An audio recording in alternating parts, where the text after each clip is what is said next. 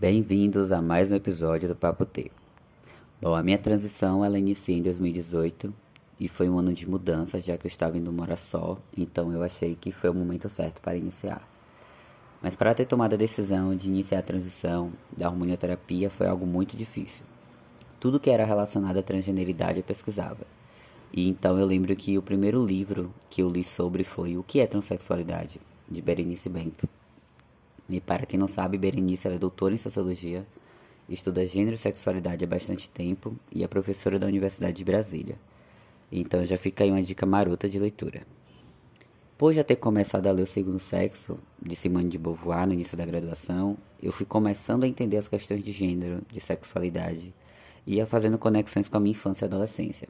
E as coisas estavam realmente fazendo sentido. E aí, partindo disso, de me entender e me descobrir como um homem trans, eu pensei muito, tive medo, mas nunca pensei na possibilidade de desistir de ser quem eu sou. E aí o próximo passo foi a escolha do nome, o que não foi nada difícil. Eu queria algo que combinasse com minha personalidade. E tom às vezes calmo, às vezes bravo. Bravo quando eu preciso me impor, quando eu preciso me proteger. Só que eu percebi que tom seria apelido. E aí eu senti que faltava algo.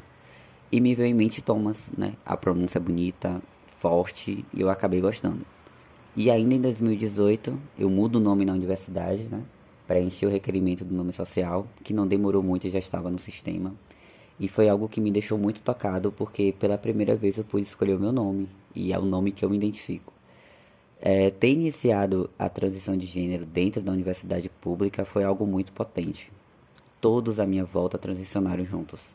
Amigos próximos, conhecidos, colegas, funcionários, professores, o quanto que eu me senti abraçado e acolhido pelos meus amigos do movimento social estudantil, mesmo atuando de forma direta ou indireta, foi muito importante para mim e o quanto que eu amadureci. As trocas que tivemos, bate-papo, entender e ter empatia pela dor do outro foi muito sensacional.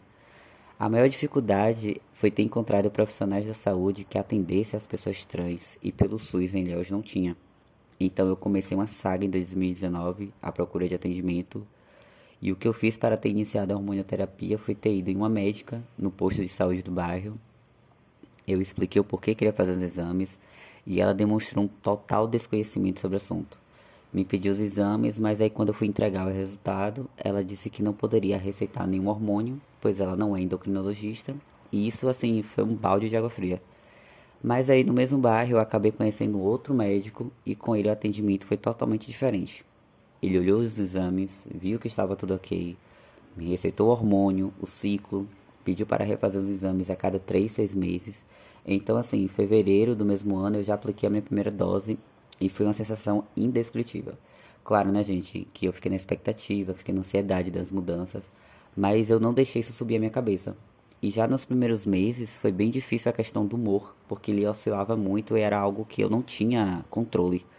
Já por outro lado, eu acabei ganhando músculos e muitos pelos.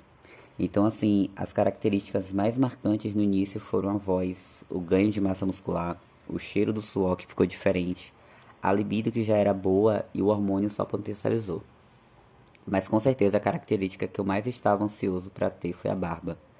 Eu ficava imaginando como seria se eu tivesse barba, ir ao barbeiro ou até mesmo fazer a manutenção da barba sozinho. Então, quando eu completei 4 ou 5 meses em hormonioterapia e um mês e meio, dois meses usando um produto, eu pude ver que a barba foi sendo desenvolvida e completamente fechada. E obviamente que o hormônio, né, ele faz o papel dele. E claro, tem produtos que ajudam no crescimento. E eu acredito assim que 90, 99% dos meninos que iniciam a hormonioterapia, eles esperam ter barba. Hoje eu já não uso nenhum produto. Então, assim, nesses quase três anos de hormonioterapia, muita coisa aconteceu. Principalmente quando eu paro para refletir sobre a minha socialização. E claro, né, gente, eu queria contar tudo de vez, mas vamos por partes. Mas antes que eu encerre esse episódio, eu quero dizer algo muito importante.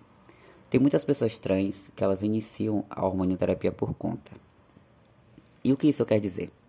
Elas compram receitas, hormônios, não faz o acompanhamento correto, por falta de grana e até mesmo porque moram em cidades que não têm profissionais da saúde que atendam às suas necessidades. Cada um, cada uma tem a sua vivência, tem a sua história. e sabe da dificuldade que é ser trans em um país onde mais mata pessoas trans no mundo, que nos violam e que retiram os nossos direitos básicos diariamente. Hoje eu me vejo em um local privilegiado, pois eu faço um acompanhamento em um ambulatório trans em Salvador e por ter um acompanhamento multidisciplinar. Então, assim, o que eu puder fazer para ajudar essa galera a ser acompanhada no ambulatório, certamente eu farei. E você, pessoa cis, se na sua cidade ou estado tem ambulatório trans, bote nas suas redes sociais. Ajude seu coleguinha trans, ajude sua coleguinha trans. Você não vai perder privilégio algum nos ajudando. E é isso, pessoal. Se você gostou, chega lá no Insta, deixa seu feedback. É muito importante para esse corre continuar.